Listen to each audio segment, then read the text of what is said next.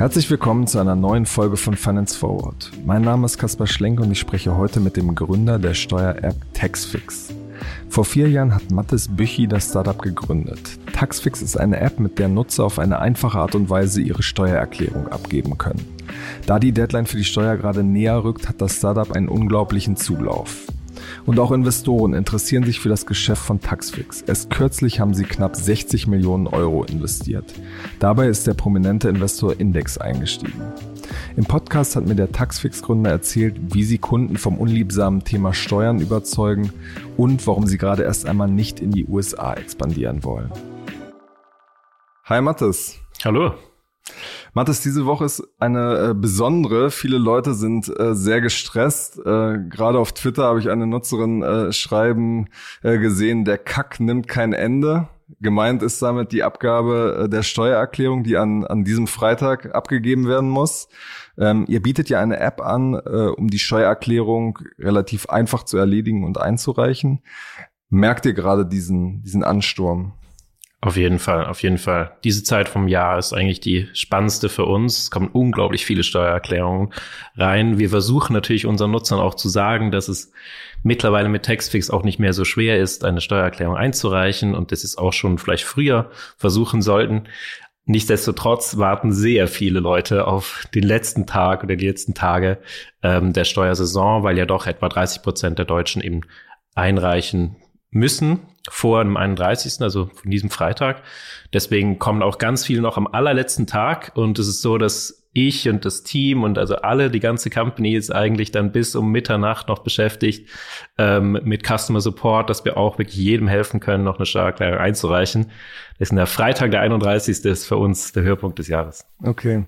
Kann man das so ein bisschen äh, beziffern? Wie, wie viel Umsatz macht ihr allein in dieser Woche im Vergleich zu den ganzen anderen ähm, Monaten?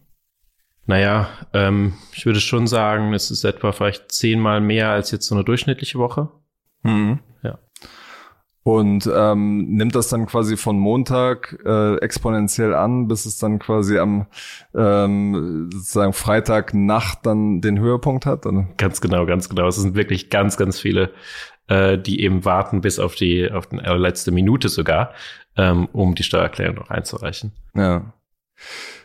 Begleitet ihr das dann auch irgendwie wie marketingmäßig, dass ihr versucht jetzt nochmal richtig äh, reinzubuttern, um die Leute äh, zu erreichen? Natürlich. Also viele Leute wollen ja auch wissen, eben ob sie jetzt eine Steuererklärung einreichen müssen. Es hat sich ja auch nochmal, die, diese Deadline hat sich auch nochmal verschoben. Das war früher im Ende Mai und ist jetzt Ende Juli.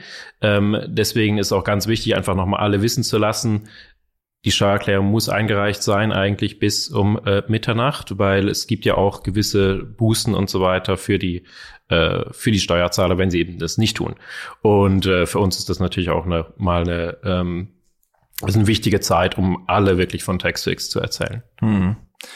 Es gibt ja einige, einige Konkurrenten, zum Beispiel Steuerbot, aber halt auch diese Standard-Steuersoftware. Da gibt es zum Beispiel Viso, wenn man jetzt, wenn du jetzt mal erklären musst ähm, und verteidigen musst, warum euer Produkt da besser ist, ähm, was würdest du da sagen?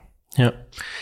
Ähm, stimmt, es gibt ja auch andere Steuererklärungssoftware. Es gibt auch Elster vom, vom Staat. Es gibt viele Formulare zum Ausfüllen. Da ähm, positionieren wir uns ganz anders mit einer anderen Experience, die wirklich den Nutzer an die Hand nimmt und durchführt. Also auch durchschnittlich dauert eine Steuererklärung mit, der, mit einer äh, Software von Elster etwa sechs Stunden, bei uns nur 22 Minuten, also wirklich viel, viel kürzer, aber eben auch verständlicher. Bei uns sind die allermeisten Nutzer eigentlich haben es noch nie geschafft, eine Steuererklärung einzureichen und machen jetzt zum ersten Mal eine Steuererklärung, kriegen durchschnittlich 1000 Euro zurück und freuen sich halt riesig. Also gerade für die, die eben sich nicht so auskennen mit Steuern, sich nicht Steuerexperten ähm, nennen, für diese Nutzer haben wir diese App gebaut. Aber ist es der Ansatz von, von Wieso nicht im Grunde genommen auch? Oder von Wieso ist etwas, Wieso ist etwas anders, weil sie mehr Experten eigentlich ansprechen. Also es, Wieso ist perfekt, wenn man sich ganz gut auskennt im Steuer, ähm, recht und sich auch richtig gut nochmal optimieren kann, jedes einzelne Feld nochmal ein bisschen anders ähm, ausfüllen, nochmal die Anleitungen lesen, sich wirklich reinlesen in die Komplexitäten,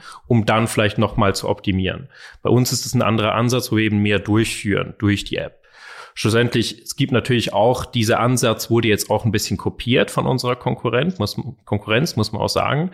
Ähm, allerdings äh, distanzieren wir uns da doch noch, weil wir einfach einen Vorsprung haben von ein, zwei Jahren, da wir eigentlich dieses Konzept erfunden haben, ähm, eben die Steuererklärung ein bisschen anders, äh, anders aufzusetzen. Sehen das die anderen auch so? Ich glaube, es ist schwierig, schwierig, das wegzuargumentieren, würde ich behaupten. Hm.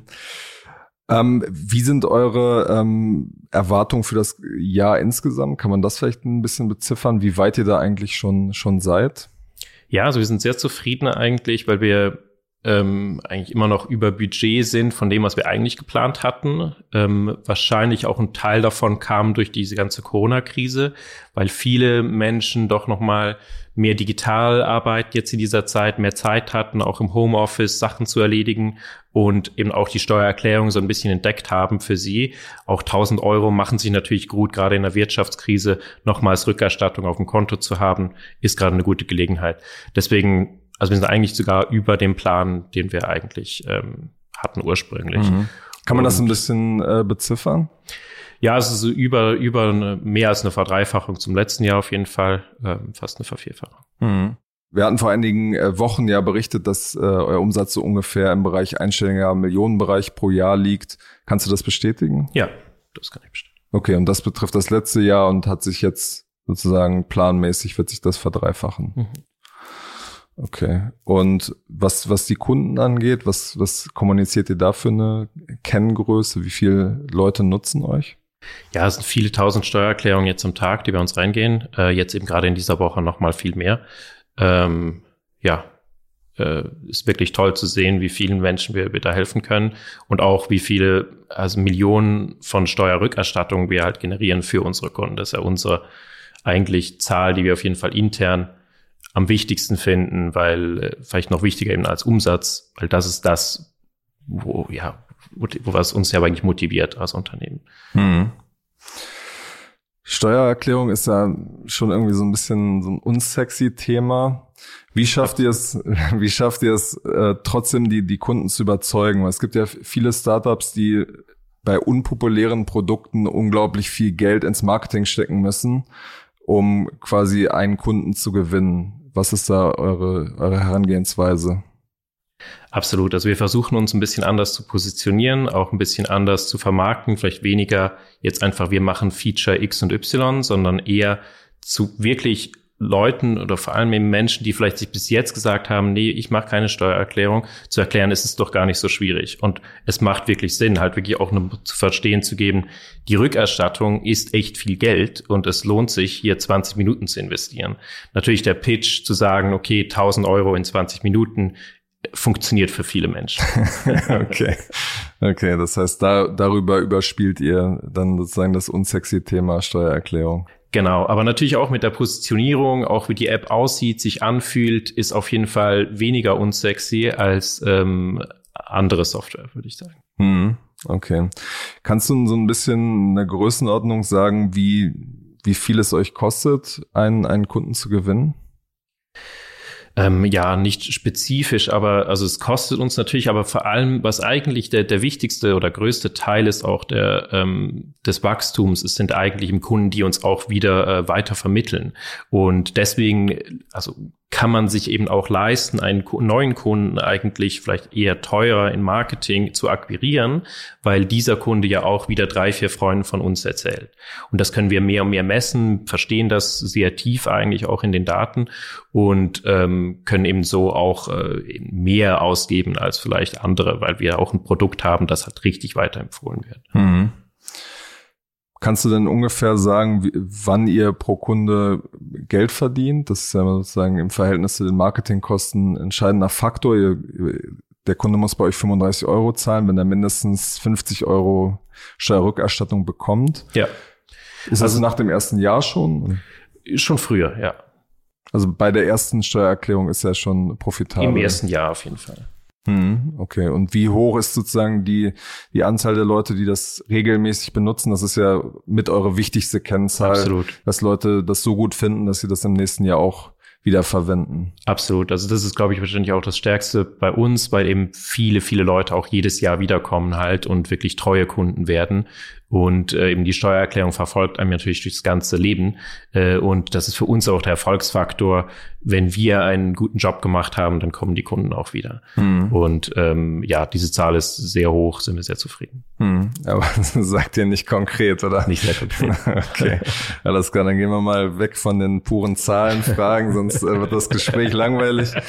Ähm, bei der letzten Finanzierungsrunde hattet ihr angekündigt, dass ihr euer Produkt weiterentwickeln wollt, auch in Richtung andere Finanzprodukte. So ein bisschen mit der, mit dem Hintergrund, dass ihr sagt, wir kennen eigentlich die finanzielle Situation unserer Kunden schon ganz gut, durchblicken, wie ist der eigentlich aufgestellt und ähm, können ihm deswegen passgenau weitere Produkte verkaufen. Wie soll das genau funktionieren und wie weit seid ihr da eigentlich jetzt gerade? Ja, ja. Ähm, also wie gesagt, für uns geht es ja wirklich die, die Hauptkennzahl, die wir hier ähm, immer anschauen, ist, wie viel Geld holen wir unseren Kunden zurück. Und das ist im Moment machen wir das mit einer Steueroptimierung. Ähm, grundsätzlich eben mit den Daten können wir auch andere Sachen optimieren. Und was wir halt sehen in den Steuerdaten, dass sehr viele Menschen viel zu viel ausgeben für gewisse Sachen oder einfach schlecht positioniert sind.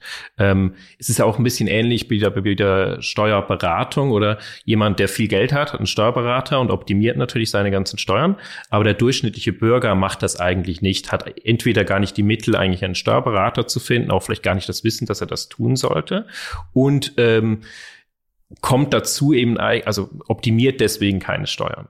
Sehr ähnlich ist es eigentlich bei Finanzen oder der, der eher reichere Mensch hat natürlich einen Finanzberater und weiß eigentlich genau, was er tut. Der Durchschnittsbürger macht das nicht. Es ist eine unglaubliche Hürde, diese erste Hürde eigentlich zu verstehen, ach, ich muss ich sollte dies und dies optimieren. Weil man sich auch richtig einlesen muss. Oder auch bei Steuern. Niemand will ein Wochenende eigen, oder nur wenige Leute wollen ein ganzes Wochenende sich über Steuern informieren. Ähm, ähnlich ist es bei Riester-Rente und so weiter. Obwohl es vielleicht total Sinn machen würde, ähm, sich zu versichern, machen es viele Leute nicht, weil sie gar nicht dieses Verständnis haben. Und genau da wollen wir ansetzen. Also sozusagen, wir wollen den Menschen helfen, eigentlich besser zu verstehen, was sie im Leben eigentlich noch optimieren können. Und da sind wir natürlich in einer sehr guten Position, weil wir hoffentlich eben einen guten Job machen mit der Steuererklärung, die Leute auch zurückkommen jedes Jahr für uns und wir eben auch durch die Steuererklärung halt diese, diese Daten haben, die wir natürlich nur mit Consent von dem Nutzer eben auch analysieren könnten, um dem Nutzer dann zu sagen, diese Möglichkeiten gibt es noch. Vielleicht gibt es hier eine Versicherung, die man ähm, optimieren könnte. Vielleicht gibt es eine Möglichkeit, eine Steuerrückerstattung zu investieren und so weiter und so fort. Aber wichtig bei, im, bei Finanzberatung ist ja eigentlich immer ein gewisses Verständnis zu haben von der Lebenssituation, weil es gibt halt nicht nur einen Weg und es gibt nicht nur ein Anlageinstrument. Ähm, man muss verstehen, die Lebenssituation ähm, der Person und erst dann kann man eigentlich einen guten ähm, gutes Finanzprodukt mhm. empfehlen.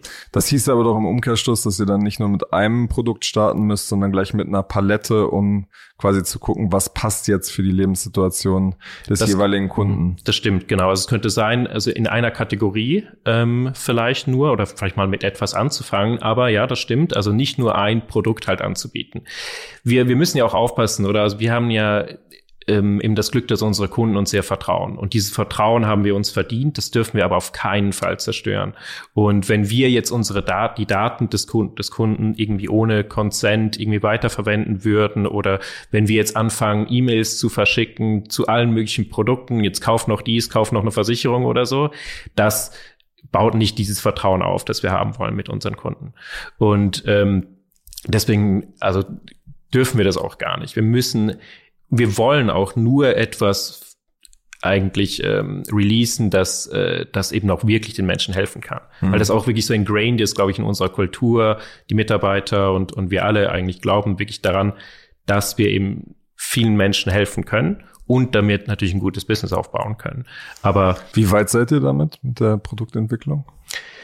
Also noch noch in den Anfängen muss man sagen, wir machen viel eben dieses Verständnis auch zu haben, was nützt eigentlich den Nutzern am meisten? Das ist eigentlich das Schwierigste. Und dort haben wir jetzt sehr viel reingesteckt, um eben auch das zu analysieren, es besser zu verstehen, was könnten wir dann eigentlich tun. Und es ist natürlich ein neues Feld. das muss man auch wirklich richtig machen. Also da haben wir auch den Anspruch, jetzt hier nicht einfach mal was rauszuhauen, sondern halt wirklich zu verstehen, was macht Sinn für die Kunden, wie machen wir das richtig. Es ist eben auch, es ist natürlich auch ein Produkt, das um, um sehr viel Geld geht meistens. Mhm. Das kann man jetzt einfach nicht so mal raushauen, äh, wenigstens. Es gibt ja da zwei grundsätzliche Philosophien oder Ansätze, dass man ähm, als, als Startup, die diesen Kundenzugang hat, sagt, ähm, wir geben dir jetzt die Möglichkeit, hier drei, vier Tarife für Riester-Rente oder dass man sagt, wir kuratieren für dich den einen Tarif, der quasi besonders gut ist. Was ist da sozusagen eure Sicht auf dieses Thema? Ist nicht so einfach zu beantworten, weil, also schlussendlich, ich glaube, es ist ein bisschen die Frage, was der Kunde will. Äh, und der Kunde oft, sobald man natürlich Optionen aufzeigt, eröffnet man eine unglaubliche Komplexität oder vier verschiedene Riester-Renten, da kann man sich locker wieder ein Wochenende damit beschäftigen. Und das wollen wir eigentlich gerade nicht. Ähm, deswegen, also ich glaube, Wahl ist etwas extrem Interessantes, also Auswahl zu geben bei UX ist etwas wahnsinnig Interessantes, weil es auch sehr viel zerstören kann, auch in der Experience, ähm, also rein in der App, aber auch eben vielleicht an ein Wissen voraussetzt, was gar nicht da ist oder dass vielleicht sogar der Kunde halt nicht eben die beste Entscheidung treffen kann. Wenn wir aber wirklich ehrlich die absolut beste Riester-Rente oder was auch immer für diese Person rausfinden können und mit, ab, mit auch Überzeugung sagen können, das ist das beste Produkt für dich, dann wäre das natürlich super. Also das will man natürlich eigentlich. Die Frage ist, hat man auch wirklich genug Daten, hat man genug Confidence, das zu tun? Hm. Und gibt es nicht sozusagen diesen Kon Kon Interessenskonflikt, dass man sagt, ihr sucht nicht den besten Tarif, sondern den mit der besten Vertriebsprovision? Genau, ich glaube, das ist das Problem, was, glaube ich, was ich eben auch sehe, gerade vor allem im, im Fintech-Bereich oder Finanzen allgemein, glaube ich, gibt es nicht sehr viele Produkte, die oder ein Brand auch, der wirklich, wirklich vertrauenswürdig ist, weil genau solche Sachen halt immer passieren. Ich glaube, wenn wir erfolgreich sein wollen, dann müssen wir uns so ganz anders nochmal positionieren. Also wirklich uns so positionieren, wir, wir machen nur, absolut nur das Beste für den Kunden. Und ich glaube, so können wir uns nochmal echt differenzieren auch von diesen ganz vielen anderen Brands, die ja so Ähnliches auch schon tun, aber gefühlt doch immer nicht so sicher ist, ob man eben welches Interesse hier jetzt genau gewahrt mhm. Ich habe ein bisschen so die, die Zweifel, ob das äh, funktioniert vor dem Hintergrund, dass, dass ja eigentlich alle Tech-Companies immer sagen, wir, wir machen nur das Gute und am Ende, siehe bei Facebook, merkt man, okay, sie sind doch stärker von den Werbeeinnahmen getrieben, äh, als sie es eigentlich nach außen irgendwie vorgeben. Das stimmt. Ist natürlich eine Einstellungssache. Also wir überlegen uns gerade, was es eigentlich bringt. Und ich gebe dir absolut recht, es hat nicht nur eine Außensache, also nicht nur, wie man es gegen außen kommuniziert, das ist relativ einfach. Ich glaube, dass wirklich das gelebt wird in, in der Company, dass jeder Mitarbeiter das tief in den Werten drin hat. Vertrauen ist einer unserer Hauptwerte im Unternehmen, oder? Und deswegen ähm, glaube ich schon, also ich glaube, man kriegt das hin, aber es ist sehr viel Arbeit und ähm, nie, viel leichter gesagt als getan. Mhm. Wie wollt ihr das, das, das eigentliche Produkt, die App, nochmal weiterentwickeln? Weil beim letzten Gespräch haben wir zum Beispiel mal äh, darüber gesprochen, dass diese Zettelwirtschaft ist ja im Grunde genommen immer noch ein bisschen da. Wo seht ihr da Möglichkeiten, das Ganze noch, noch einfacher zu machen zum Beispiel? Absolut. Also im Moment eben dauert es 20 Minuten, eine Steuererklärung zu machen. Das sollte aber eigentlich fünf Minuten dauern. Und die Frage ist ja eigentlich, wie kommt, wie kommen die Informationen ähm, die man hat übers Leben eigentlich in die App, weil wir müssen natürlich Informationen sammeln. Das Finanzamt braucht die Informationen, um ähm, die Steuerrückerstattung richtig einzuschätzen, ähm, aber eben die Frage von wo kommen die? Und muss müssen die wirklich abgegeben, also müssen die wirklich eingegeben werden in der App? Oder können wir eben verschiedene Daten ähm, vielleicht also Konto oder was auch immer eigentlich benutzen diese Daten, um eben das automatisch zu machen. Eigentlich eine vollautomatisierte Steuererklärung ist ja das, was man eigentlich will. Hm. Und da geht ihr jetzt, entwickelt ihr das Produkt weiterhin, oder? Genau, genau. Da haben wir viele Ideen, vieles noch in, in auch in Testphasen. Das ist auch nicht so einfach. Ähm, aber ähm, also diese Kontoverbindung ist zum Beispiel ein ganz konkreter Punkt, wo ihr dran arbeitet, oder? Uns noch anschauen im Moment. Äh, eben wie du vielleicht auch schon gesehen hast, viele von diesen finanziellen Produkten versprechen das, aber es ist nicht ganz so einfach, wirklich gut äh, Kontoeinträge zu klassifizieren und dann zu sagen, okay, das und das ist das und das. Ähm, weil eben die User Experience muss halt richtig gut sein. Ähm, deswegen da noch an den Anfängen wir schauen, es gibt verschiedene Wege und was auch eben kommt ein bisschen darauf an, auch auf den Kunden, weil es gibt verschiedene Kunden, die eigentlich ganz wieder andere Ansprüche haben und das versuchen wir auch alles nochmal besser zu verstehen. Es gibt Menschen oder Business-Leute, ähm, die jetzt viel fliegen und viele ähm, Werbekosten haben, sind vielleicht nochmal ein ganz anderer Fall als jetzt äh, eher der äh, Arbeitnehmer, Taxifahrer, der jetzt nochmal ganz andere äh, Dinge hat eigentlich in seinem Leben. Und deswegen müssen wir das sehr gut verstehen, immer was ist eigentlich das Richtige für unsere Kunden spezifisch. Mhm. Ihr konzentriert euch jetzt sehr stark auf sozusagen die sehr einfachen Fälle. Ähm, also zum Beispiel selbstständige Arbeit kann bei euch nicht berücksichtigt werden. Ähm, die Stiftung Warentest hatte von einem Jahr kritisiert, dass Eltern quasi die Elternfreibeträge das auch noch nicht berücksichtigt werden kann. Wollt ihr da quasi das äh, erweitern, die Zielgruppe, oder bleibt ihr bei diesem sehr einfachen Fall? Grundsätzlich wird es sicher immer unser Fokus sein. Es wird, wird weitere Kundengruppen geben, die wir auch unterstützen werden in der Zukunft, aber wir haben diesen Fokus, das ist schlussendlich 80, 90 Prozent der Bevölkerung. Und wir haben eigentlich die Überzeugung, dass eben viele Menschen, die jetzt vielleicht ein bisschen komplexere Einkünfte haben, vielleicht Selbstständige oder, ähm, oder auch äh, eher wohlhabende Leute, die jetzt noch viele Investments haben und, äh, und Wohnungen und so weiter, die sollten vielleicht auch lieber zum Steuerberater gehen. Oder für die gibt's eigentlich schon eine ganz gute Lösung. Und oft sind die die Themen da so komplex, dass eben auch wirklich ein Steuerberater diese lösen sollte. Und ähm, wir versuchen uns wirklich zu konzentrieren auf die 80, 90 Prozent. Mhm, aber ihr werdet das ein bisschen erweitern. Ja, ja. ja. Aber da kannst du noch nicht konkret sagen. Ähm, noch nicht ganz konkret, nee. Hm, okay. Ich habe ja vor, vor einigen äh, Wochen verkündet, dass ihr eine große Finanzierungsrunde eingesammelt habt. Ähm, 60 Millionen ähm, Dollar waren es, glaube ich, ne? Äh, Euro. Euro. 59 Euro. Ähm, und genau Teil, also Ziel dieser Runde ist auch, dass ihr quasi in weitere Länder expandiert. Italien, Frankreich stehen da äh, auf dem Plan. Wie soll es dann noch weitergehen? Was ist sozusagen die, die nächsten Schritte? Was? Ja, es gibt viel zu tun. Also grundsätzlich diese die neue Märkte. Es gibt einige Märkte in Europa, die wir uns anschauen, die super spannend sind, wo wirklich auch ein großes Problem ist mit der Steuererklärung, das einfach überhaupt noch nicht gelöst wurde. Und Zum Beispiel? Naja, also alles Mögliche eigentlich.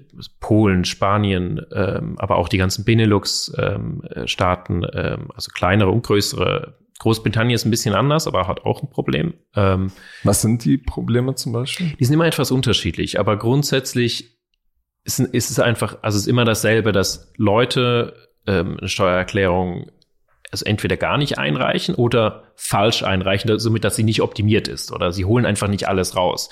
Weil viele sagen dann, okay, ich schicke das jetzt einfach so ab oder und ohne jetzt nochmal alle Tricks zu kennen.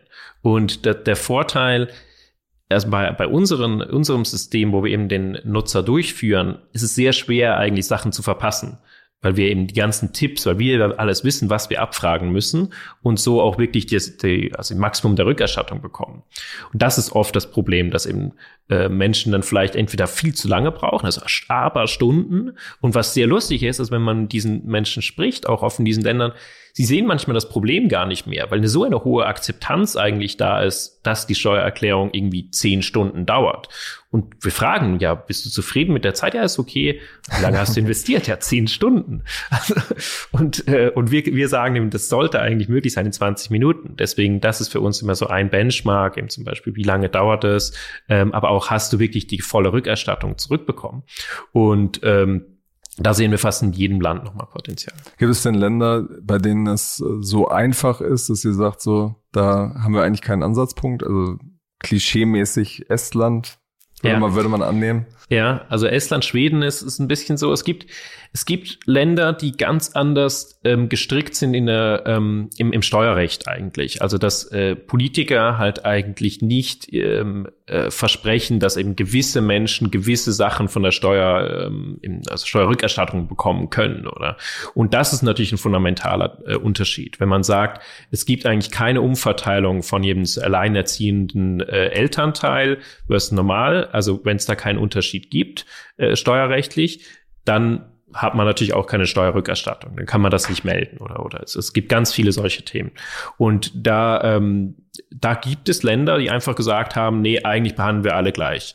Und dann muss man auch fast keine Steuererklärung machen oder die Steuererklärung dauert halt wirklich nur fünf Minuten. Das ist ja nicht interessant für uns. Mhm. Ähm, und da müssen wir sagen, okay, da, da, das, also das ist natürlich eine politische Entscheidung, ob man das so machen will. Ähm, ähm, aber das ist dann für uns kein Markt. Mhm. Aber in Ländern wie jetzt Spanien, Italien, Benelux gibt es diesen Markt auf Absolut, jeden Fall. Ja. Okay.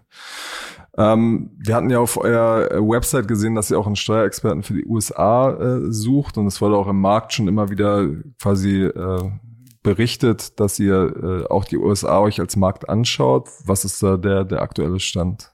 Ja, also wir schauen es uns immer an ähm, oder haben es lange als auch ein bisschen intensiver angeschaut.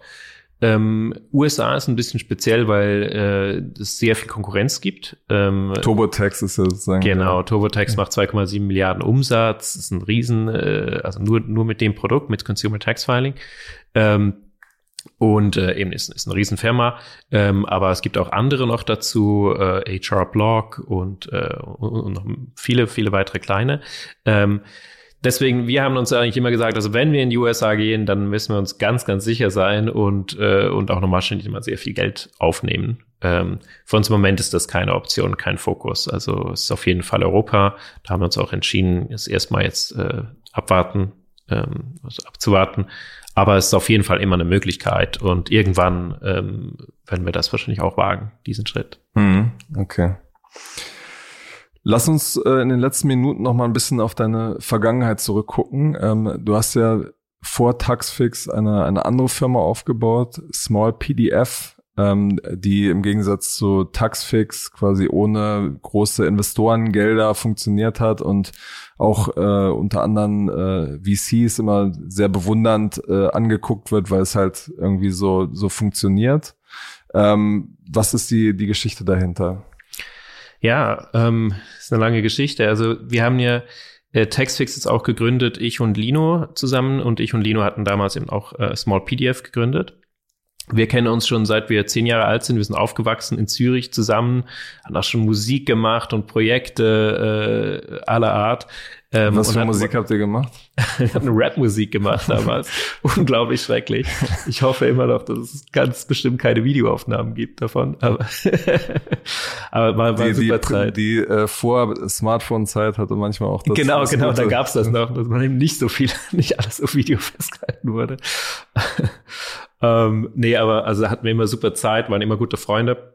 Und ich war dann ähm, eine Zeit lang in New York, in London und ähm, habe dann in Hongkong studiert, war dann gerade in Südkorea und ähm, Lino gerade hier in Berlin. Und wir haben uns dann eigentlich entschieden, eben was zusammen zu machen ähm, mit noch einem dritten ähm, Mitgründer und haben dann eben das also eigentlich in, in Südkorea äh, angefangen mit dieser Idee, wäre es nicht nett, einfach ein, ein Tool zu haben für diese bescheuerten PDF-Probleme, äh, weil wir hatten immer wieder ein Thema, vor allem ich, also beide eigentlich, als wir im Ausland gelebt haben, dass uns immer die Eltern ähm, immer wieder Post scannen mussten. Hm. Und äh, ich weiß nicht, damals noch war das ein Riesenproblem. Wenn du das scannt hast, dann war das 20, 30 Megabyte groß und dann hat, hat dann nicht durch die E-Mail gepasst, weil das war irgendwie nur 5 Megabyte Limit. Ähm, und äh, deswegen konnte man gar nicht gescannte ähm, PDF-Dokumente gut verschicken.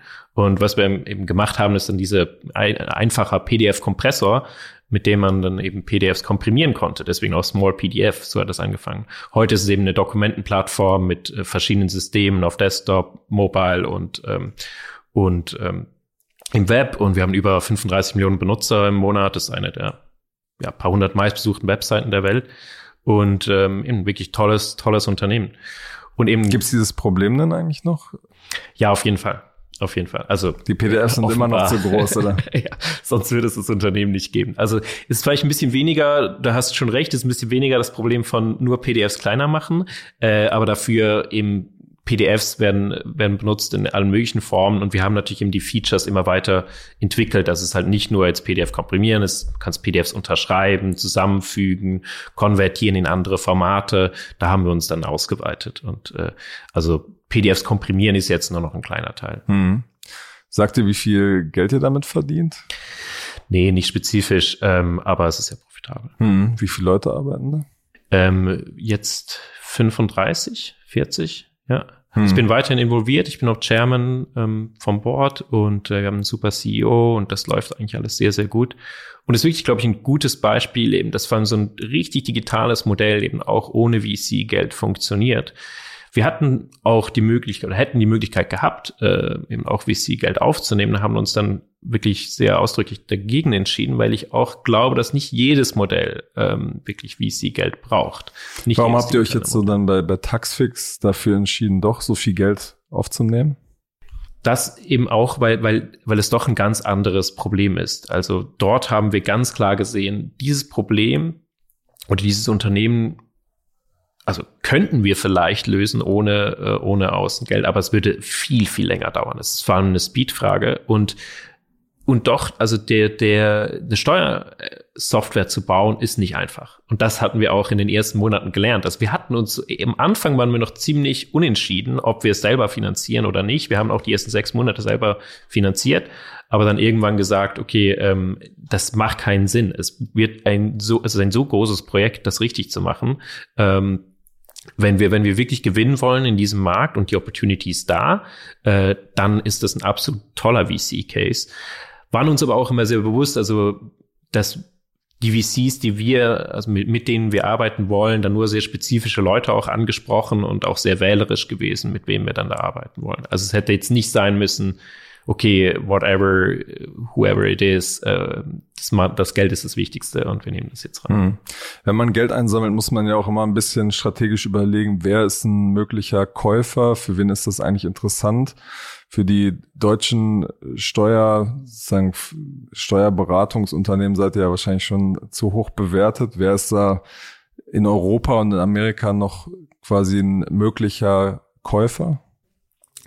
Ja, also ich glaube, wir überlegen uns das jetzt bei uns nicht so viel. Wir sehen auch, dass der Case auf jeden Fall groß genug ist, um das Ganze auf ein IPO zu bringen ähm, oder profitabel zu machen. Ähm, ich glaube, da gibt es wirklich einige Möglichkeiten für uns vor allem, also wenn man eine gewisse Größe erreicht hat, gehen ja auch nochmal ganz viele Optionen auf. Und ähm, stimmt schon, also rein von den großen Softwareanbietern gibt es vielleicht nur so zwei, drei, vielleicht weltweit, die groß genug sind, äh, wahrscheinlich für uns jetzt als Käufer. Aber eben das Schöne ist auch, dass wir ganz viele Optionen, glaube ich, jetzt, äh, jetzt auch haben in der Zukunft. Wann habt ihr diese Größe erreicht? Du meinst für ein IPO oder? Nee, ich meine auch diese Größe, wo, du sagst, da haben wir jetzt ganz andere Optionen, Ach so. äh, weiterzumachen.